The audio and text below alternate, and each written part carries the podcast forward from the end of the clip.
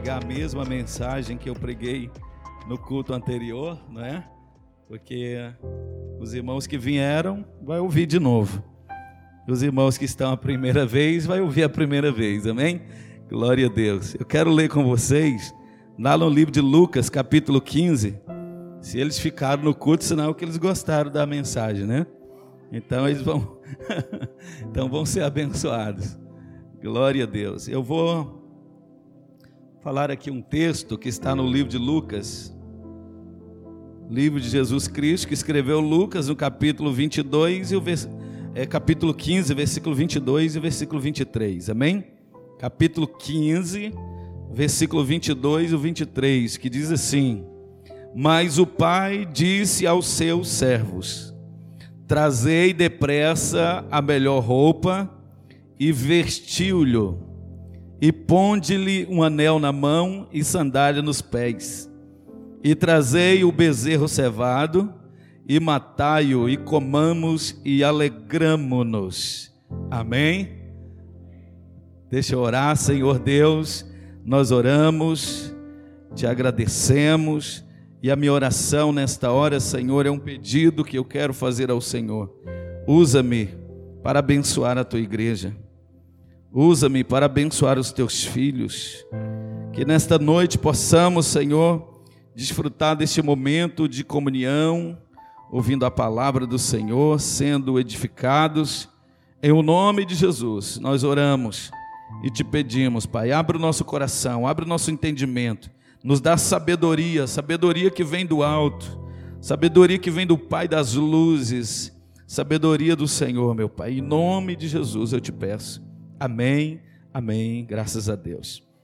Então, irmão, estamos diante de um texto que Jesus Cristo ele relata a história desse, desse rapaz, desse menino, que por antecipação ele pede os direitos que lhe possuía.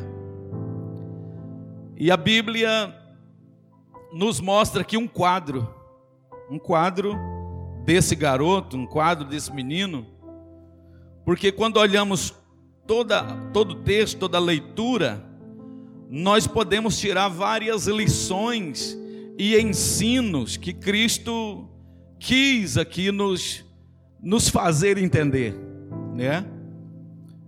A, a, a vontade de Deus aqui é que a gente venha entender tudo, não só uma mensagem, ou duas mensagens, ou três mensagens. Eu conheci um pastor no Brasil, o pastor Roberto de Carvalho, ele pregou João 3,16 119 vezes. Ele falou: Eu preguei 119 vezes. Todas as vezes que eu preguei foi uma mensagem diferente. Preguei todas as vezes foram mensagens diferentes. Eu acho que quando eu vou pregar muitas vezes, ele falava. Então, essa mensagem que eu já preguei ela várias vezes, mas aqui eu entendo como hoje é um culto de família. Eu vou falar num tema que, por causa dessa pandemia, muitas pessoas acabaram se deixando ser atingidos por algo que isso aqui não é bom acontecer com crente. Eu estava conversando com uma pessoa há poucos dias atrás e aconselhando, e eu achei bom que meus conselhos foram recebidos, graças a Deus. Eu fico feliz quando eu dou conselho para alguém, irmão, e essa pessoa atende. Aí eu vejo que é, Deus convenceu essa pessoa, porque o meu conselho, sempre quando eu vou aconselhar alguém, é para bênção. A pessoa recebeu, é abençoado. Não recebeu, acaba se frustrando. E eu aconselhando esse irmão, e ele, ele demonstrou que ele estava um pouco ansioso. Graças a Deus, que esse irmão ele recebeu o meu conselho, né? E, e Deus então restaurou, e Deus então projetou algo diferente para a vida dele. Então perceba aqui que esse menino, ele estava ansioso, e o tema da minha mensagem nessa noite é sete passos para vencer a ansiedade. Vencer a ansiedade não é fácil é algo difícil, mas o bom da gente cristão é que quando a gente começa a ficar ansioso, o Espírito Santo vem e dá aquela sacudida na gente. O Espírito Santo vem e dá aquela alertada: opa, você está entrando numa área aí que isso aí não é bom para você. Porque a ansiedade não é boa, irmão. A ansiedade ela é destrutiva. E eu tenho três perguntas aqui antes de nós entrarmos nessa mensagem. O que levou esse menino para longe do pai? O que levou ele para longe do pai? Será que não foi a ansiedade do que estava lá fora, a ansiedade de conhecer o que estava lá fora? Eu desconfio que sim.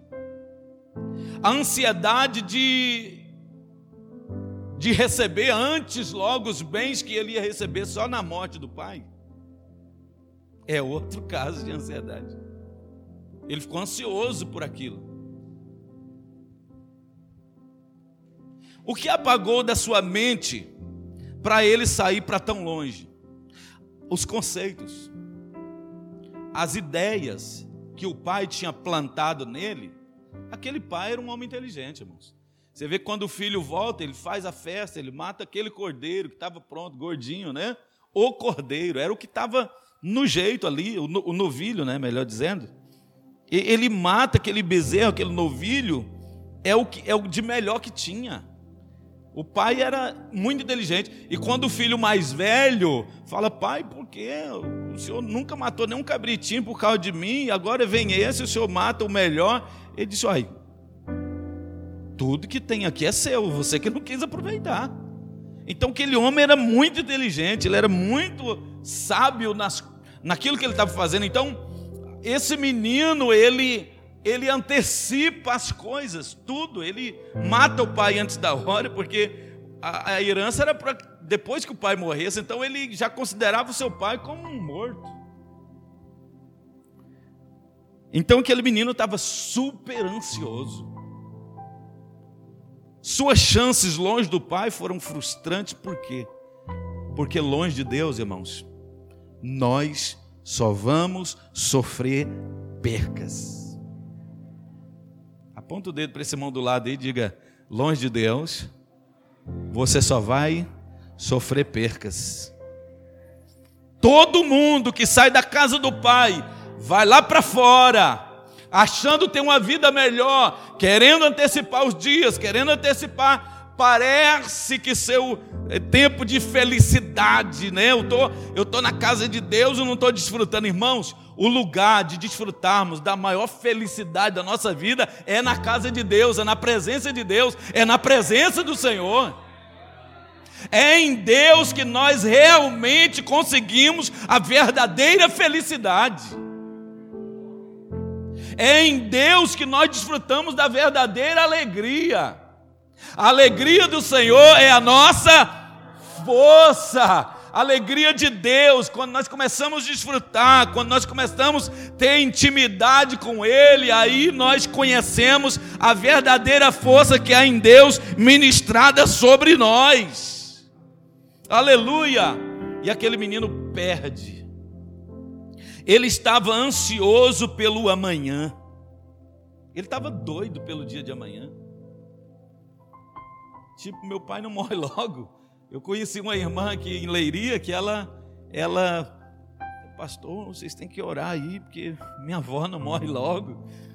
Né? Eu tenho, ela tem uma casa lá em Nazaré, e ela morrendo, a casa é de quem? Minha avó é dura, não morre. Acho que a avó está viva até hoje. Tomara. Porque essa irmã ela já desviou há muito tempo, porque já estava desviada, irmão. Uma pessoa que quer que o outro morre para desfrutar do bem que ela tem, a pessoa está ansiosa demais. A pessoa está fora do, do, padrão. Então ela estava, ele estava ansioso pelo amanhã, pelas coisas da vida.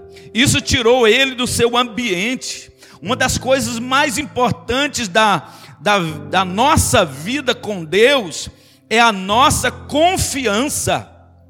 Quando a perdemos, estamos numa fase perigosa.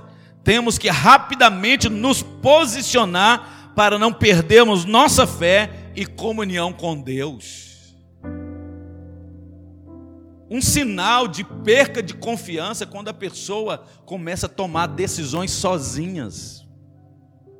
Não ora, não procura o pai, não procura a mãe, não procura o pastor, não procura o líder de jovens, não procura líder de senhor, não procura líder de obreiro, a pessoa toma a decisão, isso é um sinal de ansiedade, a pessoa quer fazer, quer tomar decisões rápidas, ligeiras, e isso, irmão, tem frustrado a vida de muita gente que está dentro da igreja. Semana passada eu dei o um conselho para uma pessoa, falei, olha, olha, olha, essa decisão aqui é perigosa. Graças a Deus, o conselho foi bom. As pessoas precisam atender conselhos. E conselho de pai, irmão, é aviso de Deus. Sua mãe pegou o telefone, ligou para você, ou chegou em você e disse: Filha, filho, isso você está fazendo não está legal. Pode obedecer, que é conselho de Deus. Ela está vendo coisas que você não conseguiu enxergar. Ele está vendo coisas que você não conseguiu enxergar. Então, pai e mãe, dando conselho, tenha cuidado. Amém? Pastor, o que é ansiedade? Olha, ansiedade, vou falar rapidinho aqui para a gente passar para a mensagem. É um sentimento desagradável de terror por eventos antecipados, tal como a sensação de morte iminente. É um sentimento vago e desagradável de medo e apreensão, caracterizado por tensão ou desconforto derivado de antecipação de perigo, de algo desconhecido ou estranho. Aquele menino, eu preguei um dia aqui falando que ele estava na ponta dos dedos, olhando para fora, o que estava acontecendo lá fora. Foi o que deixou ele ansioso para sair porque ele estava curioso com o barulho, ele estava curioso com os fogos, ele estava curioso com os movimentos lá de fora, e, e aquilo empurrou ele para fora. Você precisa ter cuidado com o que você está vendo, você precisa ter cuidado com o que você está ouvindo, você precisa ter cuidado com os movimentos à sua volta, porque o inimigo pode aproveitar isso, a sua atenção nestas coisas e te empurrar para fora. O diabo ele é oportuno. Ele trabalha, irmão, incansavelmente para tentar frustrar os nossos projetos de vida. Esse é o trabalho dele. As causas da ansiedade. Esses aspectos não surgem na vida da pessoa por escolha. Acredita-se que vivências interpessoais e problemas na primeira infância podem ser, import, pode ser importantes causas desses sintomas. Além disso, existem causas biológicas, como anormalidades químicas no cérebro ou distúrbios hormonais. Então, há pessoas que podem estar sofrendo por esse problema de ansiedade por alguma coisa lá de, de trás. E eu sempre digo que viver de passado, irmão, é sofrer duas vezes lembrei lá de um, de um relacionamento lá de trás, sofrer duas vezes. Lembrar de uma pessoa que me magoou lá atrás, é sofrer duas vezes. Lembrar de uma crise que eu passei lá atrás, é sofrer duas vezes. Então não não fica no presente nem no passado. Viva o seu dia de hoje. Viva o seu dia na presença de Deus. Viva da melhor forma. Aleluia porque isso já é bom demais. A Bíblia diz que basta cada dia o seu mal. Cada dia já tem os seus momentos maus. Cada dia nós já vivemos as dificuldades diárias que já surgem, né? Porque é necessário essas coisas para a gente se exercitar, para a gente ser moldado por Deus. Agora tem gente que vai lá no futuro, traz o futuro para o presente, vai lá no passado, traz o passado para o presente e vira aquele angu, vira aquele problema e a sua vida de ansiedade vira um caos. Eu conheço muita gente com a mente turbada por causa de passado ou por causa de, de futuro. Então, cuidado, viva o seu presente da melhor forma. Amém? Vamos lá, então a primeira dica aqui dos sete passos. descanse na certeza de que Deus é Pai e te ama. Você tem que aprender a descansar em Deus. Ele é seu Pai? Ele te ama? Com certeza, João 3,16, porque Deus amou o mundo de tal maneira que deu seu Filho unigênio para, para que todo aquele que nele crê não pereça, mas tenha vida eterna. Ele te amou de tal forma que ficou indescritível. A maneira, a expressão, o tamanho, a envergadura do amor de Deus por você. Que João não teve palavra de, de tal maneira, tal maneira, o que, que significa tal maneira? Porque não tinha explicação do tamanho do amor de Deus, e ele amou a todo mundo. Em Efésios capítulo de número 1, a Bíblia diz que todos foram predestinados para serem salvos. Todos, agora nem todos conseguem, mas todos, Deus olhou e disse: Eu quero que esse homem seja salvo, eu quero que essa mulher seja salva. Agora, se ele se perde, ele desejou aquilo, ele quis aquilo, mas a vontade de Deus era que todos chegassem ao pleno conhecimento da verdade em Cristo Jesus, para que essas pessoas fossem salvas. Agora nós precisamos descansar Descanse na certeza de que Deus é Pai e te ama. Descansar em Deus é colocar tudo em Suas mãos e ficar tranquilo a ponto de acreditar que tudo terminará bem. Vou colocar isso aqui na mão de Deus. Estou preocupado? Então não quero preocupação. Vou colocar na mão de Deus. Põe na mão de Deus, irmão. O livro de primeira é, 1 Pedro, capítulo 7, versículo 5. 5, 7. É.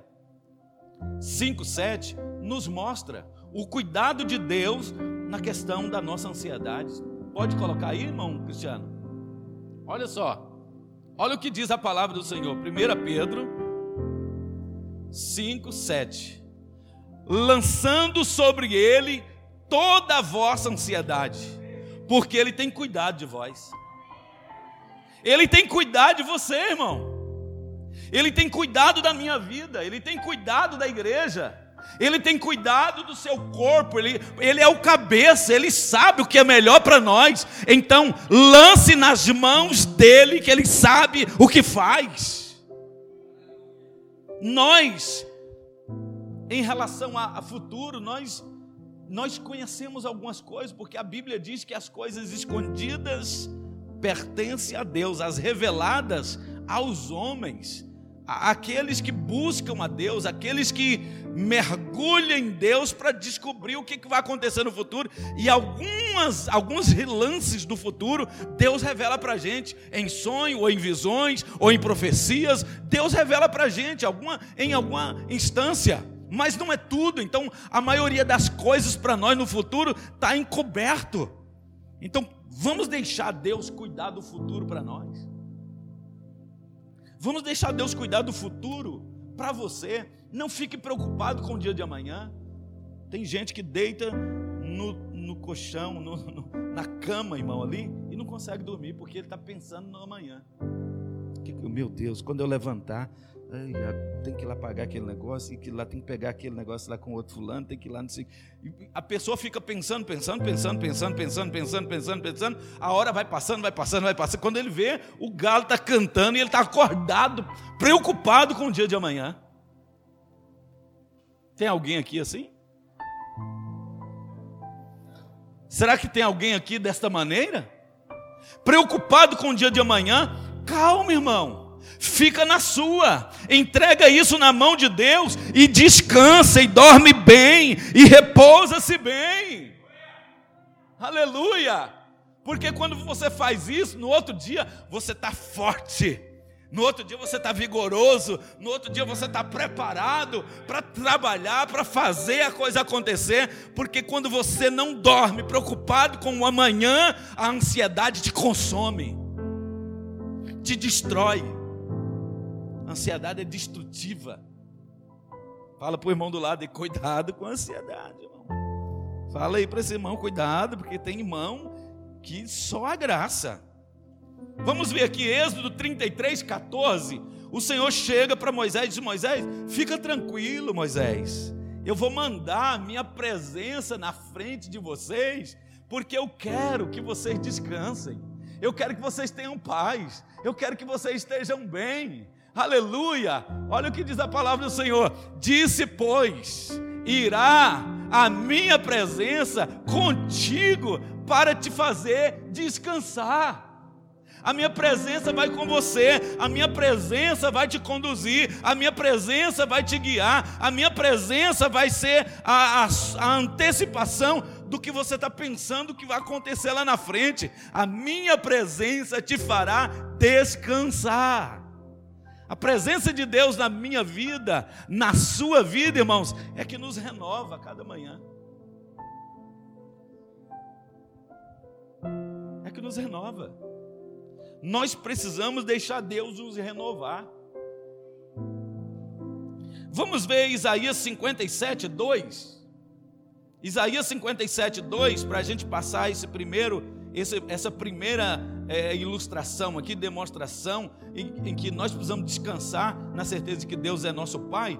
Vamos ver aqui Isaías 57, 2. Olha o que diz o texto: Ele entrará em paz, descansarão nas suas camas os que houverem andado na sua retidão. Deus falou: vai ter descanso para quem anda em retidão, para quem confia em mim, para quem acredita que eu sou capaz de cuidar do seu futuro. Irmãos, pensa comigo, Jó, falei há poucos dias nele aqui, vou falar de novo. Jó era tranquilo demais, porque quando tudo acontece, diz: Louvado seja o nome do Senhor. Deus deu, Deus tomou. Bendito seja o nome do Senhor. Ele me deu. Chegou a hora que ele percebeu que ele tinha que tirar. O que, que eu vou fazer? Bendito seja o nome do Senhor. E aí a gente vê Deus promovendo a, a, a vida de Jó. Ele tinha é, muitos bois, os bois foram multiplicados, ele tinha muitos jumentos, os jumentos foram. Irmão, boi naquela época era era Ferrari. Boi, jumento naquela época era Ferrari. Camelos, camelo era helicóptero. Quem tinha camelo naquela época era, era gente de grana. Era. Então, rapaz, Jó tinha do melhor, Jó tinha de tudo de, de primeira. Jó, ele queria andar de camelo, tinha camelo. Ele queria andar de mula, tinha mula. Ele queria andar de, de jumento, tinha jumento. Ele queria andar, ele, Jó tinha tudo. E quando ele perde tudo, Jó sente, mas Jó espera. Ele falou assim: ainda que ele me mate, eu ainda verei o Senhor. Ele está dizendo: Senhor, que eu morra. Se o Senhor me matar aqui agora, eu estou satisfeito. No capítulo 15, Jó ele fala: Senhor, tem uma sepultura diante de mim, na minha frente aqui. Resolve esse negócio. Jó, ele muitas vezes, porque Jó ele confiava em Deus. E lá no capítulo 42, a vida dele é restaurada. O Senhor chega em Jó e diz: Jó, faz assim. Quando você estiver orando aí pelos seus amigos, eu vou fazer um sinal tremendo aqui na sua vida. É, Senhor? Então eu vou começar a orar. E ele começou a orar por piedade, começou a orar pelo, por ele faz, e começou a orar pelos inimigos dele que diziam amigos, e Deus foi prosperando Jó, e o pessoal foi sendo tocado. Vai lá em Jó, leva um anel, vai lá em Jó, leva uma pulseira, vai lá em Jó, leva um relógio, vai lá em Jó, leva um, um quinto de ouro, leva lá uma prata, e o povo foi trazendo, o povo foi trazendo, o povo foi trazendo. Quando Jó viu, a riqueza que ele tinha era muito maior do que ele possuía. Porque Jó não estava preocupado, Jó estava num ambiente de Deus, ele estava nos cuidados de Deus, ele estava debaixo da bênção de Deus. Você precisa estar, irmão, debaixo da bênção de Deus. Segunda coisa aqui para a gente correr: viva como filho ou filha de Deus. Nada melhor do que viver como filhos. A nossa vida precisa de confiança nele. Desligue seus pensamentos da terra e ligue-se em Deus. Você tem que estar conectado nele. Eu acho interessante que o pastor Tiago Brunelli fala algo, algo legal. Ele diz: Nós precisamos estar conectados com Deus, porque Deus dá mensagens atualizadas para a gente. Já pensou? Lá, lá no Gênesis, quando Deus vem para destruir Sodoma e Gomorra, se Abraão não está conectado com Deus, Ló tinha perecido, irmãos. Deus ia direto em Sodoma e Gomorra, estendia as mãos sobre a cidade e destruiria tudo. Morria todo mundo, porque lá não tinha dez crentes. Abraão ora e diz: Senhor, se tiver 50, o senhor vai matar todo mundo por amor de 50? Ele diz: Não, chega até os 20. Não tinha 10 crentes naquela cidade, irmãos.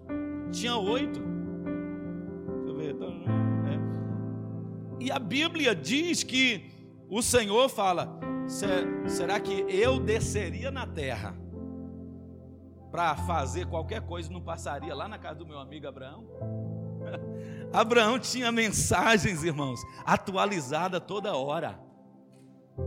Ele estava conectado com Deus, ele estava orando a Deus, ele estava conversando com Deus. Então Deus tinha como é, oportunidade passar ali para conversar com ele. Falou: oh, Eu vou destruir Sodoma e Gomorra. E aí?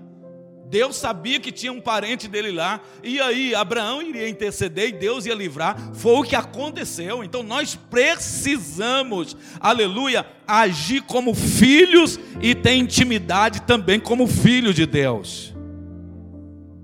Vamos ver aqui? Nossas decisões podem decidir nosso destino. As minhas decisões que eu tomo hoje, irmãos, são sementes as decisões que você toma hoje são sementes que você planta hoje e você vai esperar um resultado. Ou você esperar ou não esperar, essa semente vai nascer. E aí? O que, que você está plantando? Existe uma frase que eu vi há poucos dias na internet, né? Se você não está gostando do que está colhendo, dá uma olhada no que você está plantando. Ah, não estou gostando dessa colheita que, tá, que eu estou colhendo. Olha Olha o que, que você está plantando. Porque você vai continuar colhendo coisas ruins se você estiver plantando coisas ruins. Então, 2 Reis 15, versículo 9. A Bíblia diz que um rei, ele começa a fazer as coisas de acordo com o que os seus pais fizeram. E a Bíblia diz que ele agiu de maneira que o seu reino foi dado como um mau reino. Esse homem aqui escolheu fazer errado, irmãos. A Bíblia diz que muitos reinos foram reinos bons, prósperos, que glorificaram a Deus, mas esse reino aqui, e fez o que era mal aos olhos do Senhor, como tinham feito seus pais. Então ele copiou o modelo que seus pais tinham feito. Tomou a decisão errada nunca se apartou dos pecados de Jeroboão, fez o que os seus pais fizeram. Seus pais pecaram, fez do mesmo jeito. Seu reino continuou, né, uma, um, um péssimo reino. Filho de Nebate que fez pecar a Israel e levou toda a nação no seu erro. Tomou uma decisão errada, não tomou uma decisão de filho. Você precisa viver como filho ou filha de Deus. As suas decisões hoje pode mudar a sua história. Hoje eu acredito que uma decisão que você tomar quando você sair porta fora da igreja, isso pode mudar a sua vida para sempre, para melhor. Então toma boas decisões hoje. Salmo 116, versículo 16 e 17. Viver como filhos é a nossa maior decisão. Quando nós vivemos como filhos, Olha o que, que acontece na nossa vida. Salmo 116, 16, 17. Vamos ver aqui. Aleluia. Ó Senhor, devera sou teu servo, sou teu servo, filho da tua serva, e soltastes as minhas ataduras. Oferecer-te-ei, oferecer-te-ei sacrifício de louvor e invocarei o teu nome, Senhor ele estava atado, ele estava preso, desconsolado, longe de Deus. Mas a Bíblia diz que Deus veio e liberou ele, soltou ele. Lembra de Lázaro? Lázaro, quando estava dentro da tumba, Lázaro, quando estava morto lá, há quatro dias dentro da tumba, Jesus chegou e chamou ele pelo seu nome, porque se Jesus chegasse ali e falasse, defunto, sai para fora, todas as tumbas se abririam e sairiam todos. Ele chama Lázaro pelo seu nome, porque Lázaro tinha uma identidade com Jesus Cristo. Quem tem identidade com Deus, irmãos, precisa, aleluia, manter essa intimidade para que, quando for necessário, Deus te chamar pelo seu nome. Uma vez eu estava orando, orando de madrugada, buscando a Deus, buscando a Deus, buscando a Deus, buscando o Senhor e tá. Eu falei, eu não saio do meu quarto, eu não saio daqui enquanto eu não ouvir a voz de Deus, enquanto eu não sentir Deus, enquanto eu não. E eu tava, eu orei, comecei a orar no domingo, aí orei na segunda, aí orei na terça, aí orei na quarta. E eu falei, eu vou orar até Deus falar comigo, não quero nem saber. Falou com Abraão, falou com Davi, falou com, com Jó, falou com os profetas, falou com os apóstolos, falou com os discípulos, agora pertinho de mim aqui esses dias. E eu, eu sei que Deus é o meu Deus, eu quero ouvir a voz de Deus. E eu fui, irmãos. E fui, fui buscando, fui buscando. Levi, na quinta-feira, eu estava orando, estava orando, de repente a lâmpada do meu quarto explodiu. Pum! Explodiu do nada. E eu, quando eu olhei assim, aí, irmão, sabe aquele negócio de Deus? Não tem como explicar. Aquele negócio de Deus que Paulo falou, não tem como explicar. Vai ter gente que vai desviar, vai ficar doido, vai ficar maluco. Eu vi a mão, me pegou aqui. Eu ouvi o Senhor falar comigo. Deus falou comigo. Sabe como que é a voz de Deus? Não tem como explicar. É como um som de muitas águas. É como um trovão, aquele negócio assim, e Deus falando, e aquela glória, aquele negócio, e a mão me carregando, e aquele mistério, aquela glória, aquele poder, e tá isso que me sustenta até hoje, isso que me fortalece até hoje, essas experiências que nós precisamos ter com Deus. Essas experiências que a gente vive com Deus, demonstrando que nós quando nos aproximamos dele, nós temos que saber que ele é o nosso Pai, que ele é o nosso Senhor e que ele está pronto para nos responder. Aleluia! Outra coisa, se você aceitar viver como filho ou filha de Deus, você receberá de Deus tudo. Tudo, irmãos. Vamos ver Provérbios 2, 1 a 6. Provérbios 2, 1 a 6. Quando nós somos filhos de Deus, nós recebemos tudo dele. Filho meu, se aceitares as minhas palavras e esconderes contigo os meus mandamentos, para fazeres atento à sabedoria, o teu ouvido, a, e para inclinares o teu coração ao entendimento, e se clamares por entendimento e por inteligência alçares a tua voz, se como a prata a buscares e como a tesouros escondidos a procurares, então entenderás o temor do Senhor e acharás o conhecimento de Deus. Porque o Senhor dá a sabedoria e dá a, da sua boca vem o conhecimento e o entendimento. Quando você, como filho, como filha, entra na presença dele, buscando ele com todas as suas forças, ele vai te dar como você busca a prata, como você busca o ouro, busque a Deus, busque a sabedoria do Senhor. Ele vai se revelar a você. Ele vai se revelar ao seu coração. Ele vai trazer o entendimento necessário para você sobressair a qualquer problema que você possa estar enfrentando nessa vida. Amém? Então ele tem esse poder. A terceira coisa, não acredite nas mentiras do diabo. São passos que a gente vai dando aqui. Então, primeiro, você precisa descansar na certeza de que Deus é Pai e te ama. Segundo, viver como filho de Deus. Terceiro, não acredite nas mentiras do diabo. Não acredite, ele vai sempre criar uma mentira, ele vai sempre criar algo para tentar te desvirtuar do verdadeiro propósito de Deus. não acredite em outra palavra a não ser na palavra de Deus. Satanás aproveita para atacar as mentes das pessoas que estão ansiosas ou dependentes de coisas. Não fique dependendo de coisas, ou de dias, ou de meses, pois você será consumido por isso.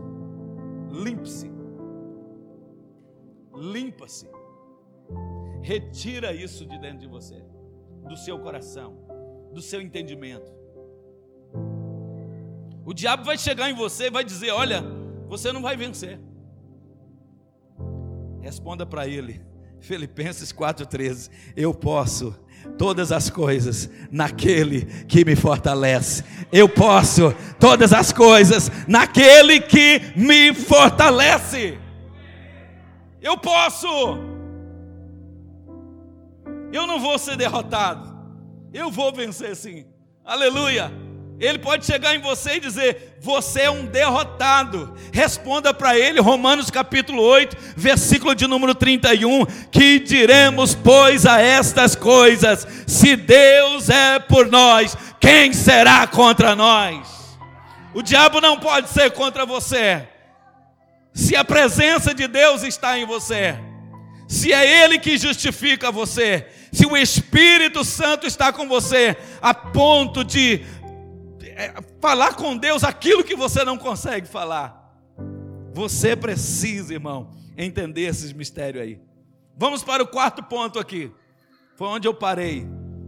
Nutra sua mente com a palavra de Deus. Nutra sua mente com a palavra de Deus. Escuta esse provérbio aqui que a gente fala demais da conta. Mente vazia é. Olha aí, todo mundo já sabe. Mente vazia é. Mente vazia é oficina de Satanás, uma oficina do diabo. Você está voando nos seus pensamentos, daqui a pouco você começa a pensar o que não presta.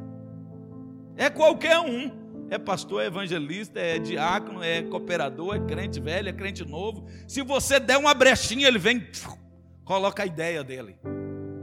Coloca aquilo que não presta para te desvirtuar do que é bom, do que é agradável, do que é perfeito, do que é saudável, do que te edifica, do que te levanta, do que te põe para cima.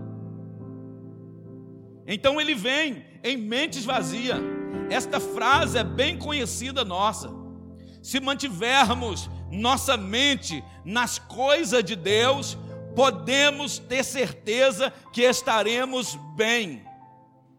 Se não estivermos com a nossa mente conectada com a mente de Deus, os nossos pensamentos não serão bons. Vamos ver aqui? Esconda a palavra de Deus no seu coração, irmão. É um dos pontos principais que eu coloquei aqui. Esconda a palavra de Deus no seu coração. Vamos ver Salmo 119, versículo de número 11. O que, que o salmista diz? O que, que o salmista pensou para o seu coração? Ele falou assim: fazer para me proteger? O que, que eu vou fazer para me estar guardado? O que, que eu vou fazer para mim estar bem com Deus? O que, que eu vou fazer? Aí ele diz assim: olha, olha o texto, olha o texto, 119, 11. Vai chegar, eu creio. Aleluia, chegou. Aleluia, diz assim: Escondi a tua palavra no meu coração para eu não pecar contra ti. Eu escondi a Sua palavra, Senhor, no meu coração. Então, a Sua palavra está lá. Então, nada mais entrará lá. Se você põe a palavra de Deus no seu coração, é aquele texto que a gente cita sempre aqui. A nossa boca fala do que está cheio o nosso coração. Se você esconder a palavra lá, se você pegar a palavra e pôr lá, irmão, nada de ruim vai entrar lá para sair daqui da sua boca. Jesus falou: aquilo que contamina o homem não é aquilo que entra, é aquilo que é aquilo que sai. Então tenha cuidado com aquilo que você está pondo dentro de você, porque isso pode prejudicar você. O filho pródigo protegeu a sua mente com a palavra. Olha só, vamos ver Lucas 15, 17 ao 19. Lucas 15, 17, 19. O, o, filho pródigo, ele entendeu isso. Quando ele entende, aí ele coloca a palavra dentro dele. Ele começa a falar a palavra. Ele começa a falar a palavra. Olha só. E caindo em si, ele já começa a converter ali, irmãos. E caindo em si, disse: Quantos trabalhadores de meu pai têm abundância de pão, e eu aqui pereço de fome? Levantar-me-ei e irei ter com meu pai, e dir-lhe-ei: Pai, pequei contra o céu e perante ti, já não sou digno de ser chamado teu filho, fazem-me como um dos teus trabalhadores. Ele começou a treinar aquela palavra dentro dele, ele começou a treinar, ele começou a falar, ele começou a treinar, ele começou a falar, irmão treine a palavra, fale a palavra, viva a palavra. Enquanto você está treinando a palavra, não tem como nada entrar ali, irmão. Aleluia! Um dia eu estava na frente do meu salão, lá no Brasil, era cabeleireiro, estava no meu salão, horário que não tinha ninguém. Eu peguei minha Bíblia, sentei naquela cadeira de corda, né? Aquela cadeira que você balança, assim, é bom, né? Aquela, aquela de balancinho. E eu Estou ali lendo a Bíblia e balançando, lendo a Bíblia. Irmão, sabe aquele sono que vem assim que você não percebe? Aí eu dormi. Quando eu dormi, Deus permitiu aquilo. Quando eu dei aquele sono assim, era estava mais ou menos umas três da tarde, eu tinha terminado de almoçar, e aí eu dei aquela dormida. Quando eu dei aquela dormida, eu escutei atrás de mim, como se fosse uma, um, um leão, sabe? Aquele leão bravo mesmo, querendo estraçalhar alguém. E ele estava aquele, aquela, aquela nervoso, querendo atacar, querendo me consumir ali. E eu percebi, no sonho eu acordei, mas eu estava dormindo, está me entendendo? Eu acordei e vi aquilo atrás de mim. Eu falei, meu Deus, agora esse bicho vai me pegar aqui. E ele vinha assim pertinho de mim, que eu senti o bafo dele na minha, nas minhas orelhas aqui, na minha nuca. E ele não conseguia chegar, né? E o Senhor falou assim: são vocês durante o dia de vocês. Vocês estão andando e o diabo está com o bafo dele querendo te destruir, mas ele não pode chegar até vocês. Irmão, aquele que é de Deus, João disse: aquele que é de Deus, o diabo não toca. Aleluia! A palavra de Deus está em você. A palavra de Deus está habitando dentro de você. A palavra de Deus, ela faz a vida de Deus entrar em você, porque a palavra de Deus ela é viva, ela é eficaz, ela está ali penetrando dentro de você e ela está operando maravilhas e sinais que você não está percebendo. E eu acordei assim, olhei para trás, não tinha leão nenhum ali, né? Graças a Deus, mas o Senhor mostrou, irmão, naquele momento de intimidade e comunhão. Glória a Deus. Vamos lá. Vamos finalizar essa mensagem. Então, nutra sua mente com a palavra de Deus. Esconda a palavra no seu coração. O filho pródigo colocou a palavra e produziu os efeitos necessários. A mulher do fluxo de sangue, ela disse: se eu apenas tocar, ela pegou aquela palavra e ó, dentro dela, e ela saiu. Aquela mulher, irmãos, ela tinha 12 anos, 12 anos menstruada, sabe o que é isso? As mulheres aqui sabem o que é passar o, o período. Misericórdia, tem mulher que quase morre. Fica, né? Quase morre. E ela estava 12 anos, sangue jorrando. Aquela mulher não morreu porque Jesus falou: olha, não, não morre não, viu? Fica aí até o dia que eu passar na sua cidade. Jesus guardou ela. Porque no dia que Jesus vai passar ali, alguém chega e diz para ela: olha, acabou seus bens, acabou suas fazendas, acabou tudo que você tinha. Agora só resta a fé. Só resta buscar Jesus. Infelizmente, tem muita gente nos nossos dias, irmãos, que deixa Jesus por último. Aí já acabou tudo que tinha, né? Quando acaba tudo, agora vou buscar Deus.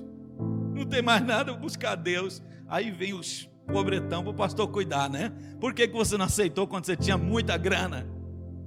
Né? Aquela mulher acaba tudo, aí vai atrás de Jesus. Mas o bom, irmão de Deus, é que Deus pega sem nada aleluia, ele restaura, revigora, dá saúde, vai trabalhar, aí tudo que vai ganhando, ele vai fazendo certo, aleluia. Eu ganhei um moço para Jesus aqui nessa cidade, o nome dele é Juliano. Ele veio para ele, a esposa dele estava num culto doméstico, aceitou Jesus. Ela chegou em casa, contou, ele queria matar a mulher.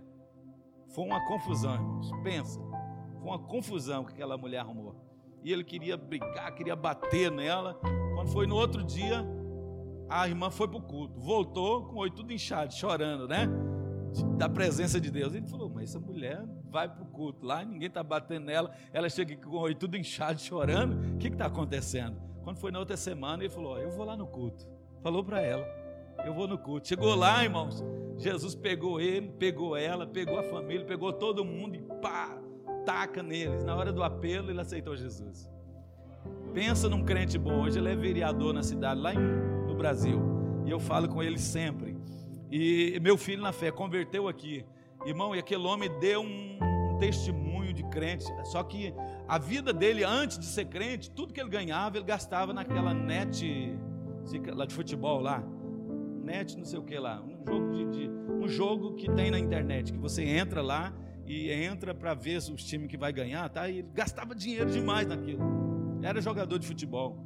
E ele gastou o dinheiro dele tudo naquilo. Quando ele aceitou Jesus, ele falou: Pastor, eu acabei com a minha vida e não estava vendo. A partir de hoje, eu quero ser fiel a Deus. Ele foi fiel a Deus, fiel. Ele é fiel até hoje. Hoje Deus tem prosperado a vida deles. Acho que estão assistindo o culto. E Deus tem prosperado a vida deles, irmãos. Porque andar na presença de Deus, nutrir a nossa mente com a palavra de Deus, isto nos transforma, isso nos muda, isso nos faz grandes. Amém? Vamos lá. Quinta coisa, lembre-se dos milagres que Deus já fez em sua vida. Lembra dos milagres.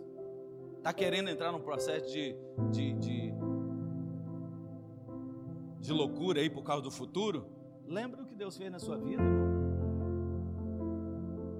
Lembra dos milagres. Lembra das maravilhas, lembra das mudanças que ele provocou em você. Como você era ignorante, como você era estúpida, estúpido. Como você era, né? Mal educado, mal educado. Tem gente aqui que era mal educado, irmão mal educada, tratava mal os outros, tratava mal o marido, tratava mal a esposa, batia em quem pintasse na frente, né? Era uma pessoa perdida. Jesus Cristo veio e mudou você. Agradeça a Deus, lembra do que ele fez na sua vida. Lembra disso. Tire um tempo todos os dias para recordar das bênçãos do Senhor que você possa trazer à memória tudo que pode trazer esperança para você. Lamentações capítulo 3, versículo de número 21, né? Ele diz: traz à memória aquilo que lhe traz esperança. Para de trazer para o seu coração aquilo que te estraga, aquilo que te interrompe, aquilo que te trava. Eu me lembro de um testemunho de um rei, ele, o rei Carlos V da Inglaterra, ele amanheceu o dia, ele com vontade de, de dividir o que ele tinha, era um homem muito rico, muito próspero, crente. Ele chamou o seu criado e falou assim: Vamos dar uma volta na cidade, arruma uma roupa para mim aí de, de, criado aí, de gente pobre, me arruma uma roupa dessa aí. Vestiu aquela roupa, ficou parecendo um, um cidadão da cidade, né? Arruma um jumentinho para mim, desse jumento velho aí, me dá um jumento desse aí. Vamos sair, eu quero abençoar alguém hoje. Eita glória, hein? Eu quero abençoar o mais pobre dessa cidade. Vamos, vamos atrás dele. E eles foram no lugar, chegou lá, viu um homem assim, e o, o, o empregado falou: Não, esse aí não é o mais pobre, não, tem gente mais pobre. E ele, então vamos, vamos atrás. Foi procurando, procurando, e lá, já no final do dia, eles viram um cara no meio do monturo, enfincado lá no, no lixo, comendo lixo, né? Aí o cara falou: Olha, aquele ali é o pior que nós vimos até agora. Pega ele então. E o soldado pulou do, do jumento, catou aquele cara, o cara assustado, todo barbudo, todo sujo. Aí ele falou: O que está acontecendo? Não, vamos comigo, vamos, vamos com a gente. Amarrou ele lá, jogou no cavalo e levou. entrou no palácio, tá? E o rei falou: Olha, dá banho nele, faz a barba, corta o cabelo, veste roupa, que eu quero saber quem é esse cidadão aí. Trocou, vestiu ele, tá, deu um geral nele. Quando deu a geral, o cara bonito, vistoso, o rei falou: Olha, rapaz, você estava jogado lá no lixo. Eu quero colocar você na minha melhor escola. Você aceita? Eu aceito. Eu quero fazer de você um homem de verdade. Você aceita? Eu aceito. E o rei pegou ele e pôs na melhor escola. E o cara estudou, estudou, estudou, colocou na melhor faculdade. O cara estudou, estudou, estudou. E o cara virou um mestre.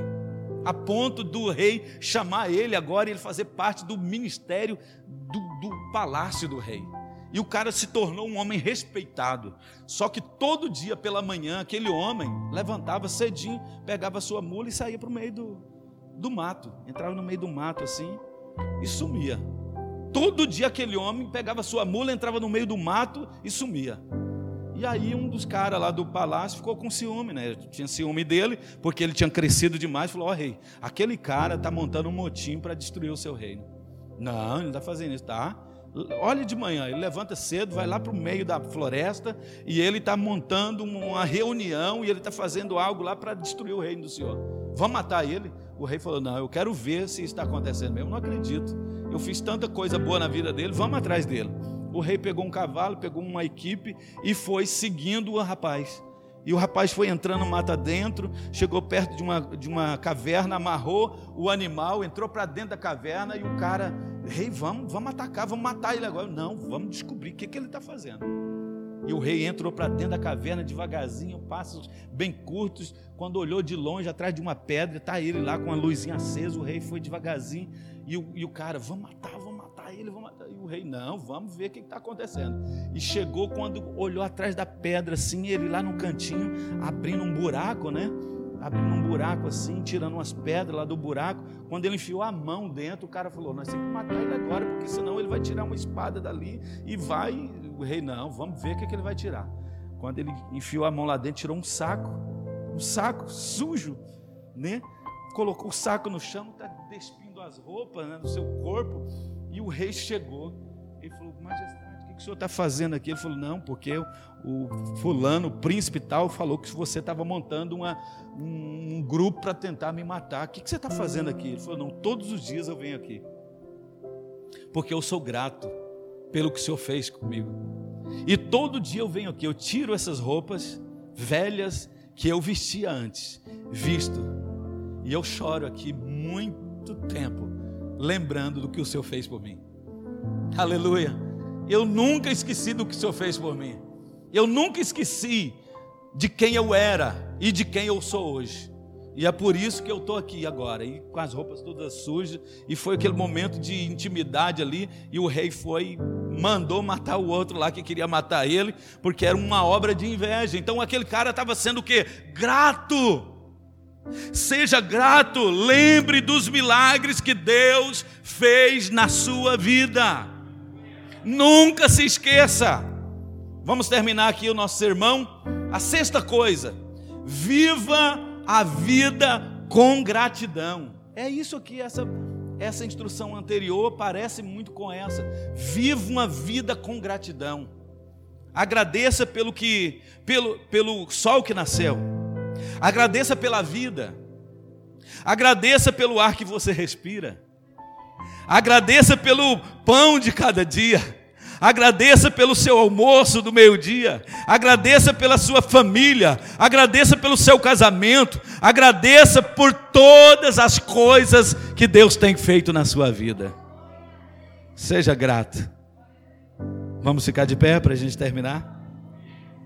E a última coisa. Declare para você mesmo as promessas de Deus. Aprenda, irmãos.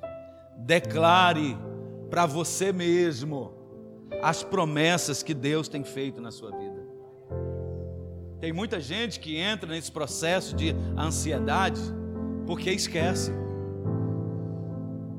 Acaba esquecendo. Então declare. Repita comigo nesta noite. Eu declaro na minha vida que as promessas de Deus são maiores que as minhas lutas. Nada pode se comparar com o que Deus tem reservado para mim. Eu declaro que eu vou para o céu. Eu declaro que a minha vida será uma arma nas mãos de Deus. Eu declaro que não mais, nada mais pode me parar. Eu declaro que arma nenhuma preparada contra mim prosperará. Arma nenhuma contra você vai prosperar. Arma nenhuma contra você vai prosperar. Tudo que vier contra você vai cair por terra.